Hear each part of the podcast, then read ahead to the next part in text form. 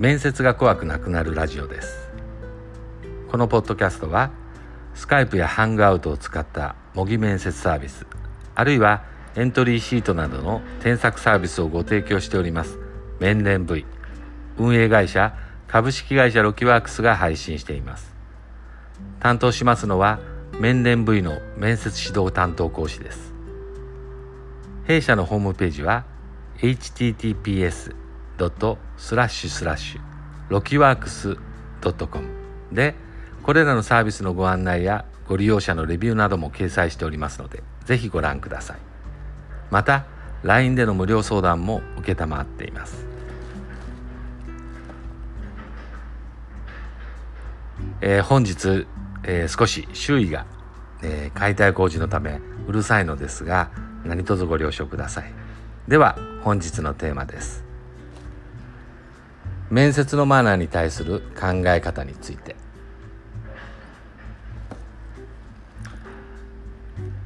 新卒の就活転職活動公務員試験などで面接を受けるときにはどのようなマナーに気をつけるべきでしょうか。服装や持ち物入退室時の立ち居振る舞いや挨拶の仕方など細かい格論に入る前にまず前提として面接時のマナーについての考え方について説明します。1面接試験はマナーの試験ではない。まず意識していただきたいのは面接はマナー作法の試験ではないということです。面接試験は組織の一員として貢献してくれそうな人材を選択するための方法でありその人物の中身を判断しようとしているものですからこれは当然のことです。面接練習をしていると非常にマナーにこだわる人がいます。ノックの回数は3回なのか2回なのかなど非常に細かい点にまでこだわりがあります。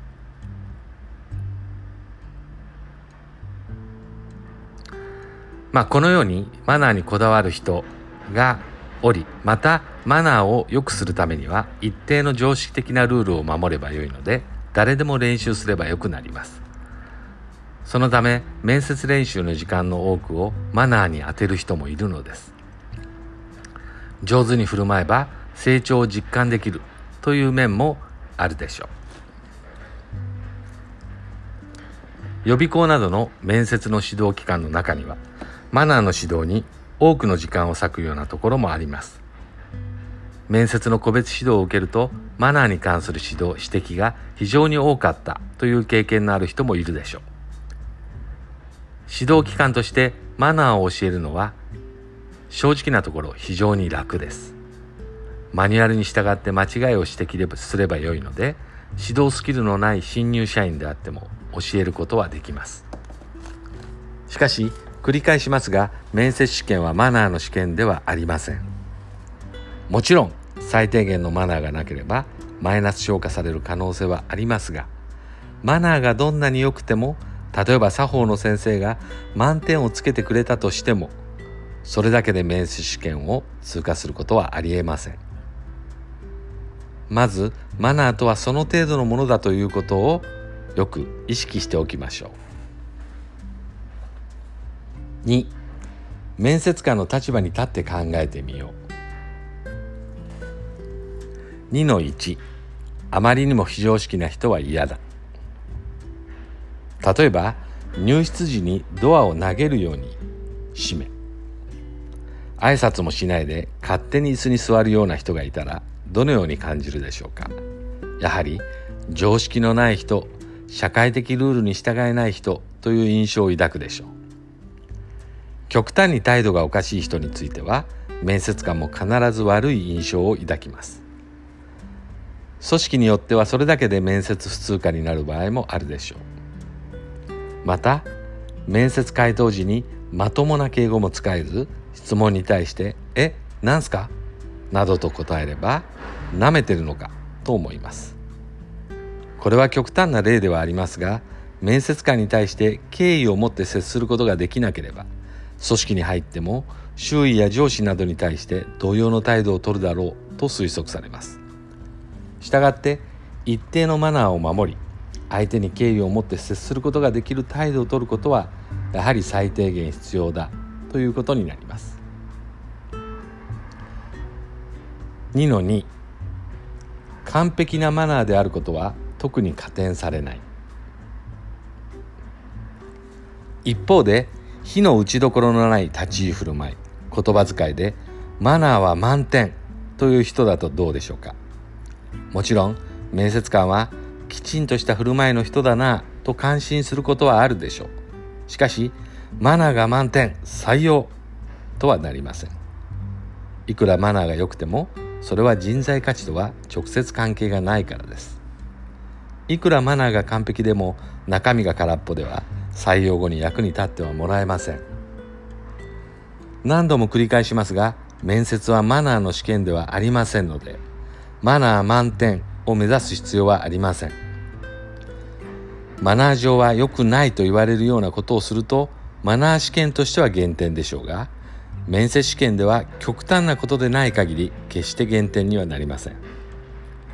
マナーをいくら完璧にしたところで面接通過には役に立たないのです。ですからマナーのことばかり気にするのはやめましょう。3相手に敬意を払うという姿勢が現れていればよい。再び面接官の立場に立ってみましょう。面接官は応募者の話す回答以外容姿や立ち居振る舞いなどから何を感じ取ろうとしているのかを考えてみます。多くの組織では明るい人。人間関係を良好に結べそうな人。誠実な人。といった人を評価します。まあもちろん例外はあるでしょうがおおむねこのような評価はあると思います。これらは回答内容以外では声の大きさ声のトーン話している時の視線体の姿勢質問に対する表情回答時の表情などに現れます。こういった評価ポイントは例えばドアを何回ノックするか着席前に椅子の左に立っているかどうか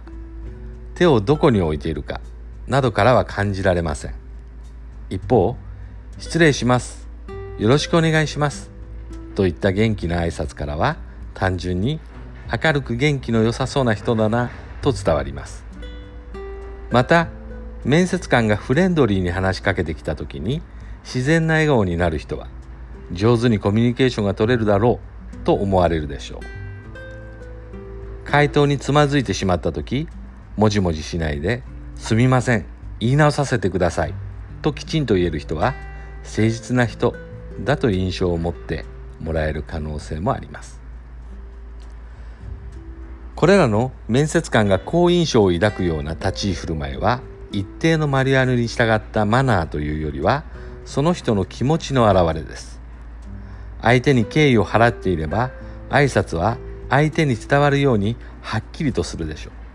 また面接中であっても発言者の意図や気持ちを理解しようという姿勢があれば自然にそれに合った表情が出るものです。また回答に失敗して窮地に陥っている時も面接官に助け舟を出してもらうのではなく自分自身できちんと処理する態度を見せることは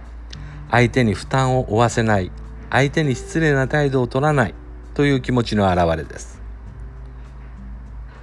だとすれば大事なことは相手に敬意を払うという気持ちです。その気持ちが現れていればいわゆる決まりとしてのマナーから外れてしまっていても良いのです。例えば練習で入室時にドアの前で失礼します。という挨拶をし椅子の横でよろしくお願いします。と挨拶をする。と決めていたとしましょう。しかし現場では緊張してドアの前で挨拶するのを忘れてしまいました。そこで椅子の横で失礼します。と言い続けてよろしくお願いします。と言ってしまいました。これはダメでしょうか？いずれの挨拶も明るく元気よくしているのに挨拶のタイミングがちょっとおかしいかなというだけで面接官はマイナス評価をするでしょうか。もちろんそんなことはありません。マニュアル通りの動きではなかったかもしれないけれど相手によろしくお願いしますという気持ちは伝わるでしょう。良くないのはマナーを守る練習をしていたのに現場で失敗してしまった時小さくなったりもごもごしたりすることです。大切なのは気持ちでありかっこいい振る舞いではないのです。面接官があれ？失敗したんだな。と思ったとしても一生懸命な気持ちは伝わるな。と思ってくれれば上出来なのです。4自分自身が落ち着くために。それでもかしこまった場に出たことがあまりない人にとってマナーは気になるものですよね。自分の振る舞いはこれで良いのだろうかと思いながら行動すると自信がないように見える可能性もあります。また立ち居振る舞いが気になって思いっきり回答ができなくなることもあるかもしれません。そんな不安がある人は一通りのマナーを押さえておきましょう。そして実際にママナーを守った態度で面接練習をしてみることです。何度もやっていれば意識をしなくても自然に振る舞えるようになります。マナーによって加点されるわけではないのでないもののマナーが気になって集中力を変えてしまうのは残念です。ですからマナーに自信がない人は面接時のマナーを一通り身につけてしまいましょう。そうすれば質問への回答に集中できるはずです。今回の話はこれで以上です。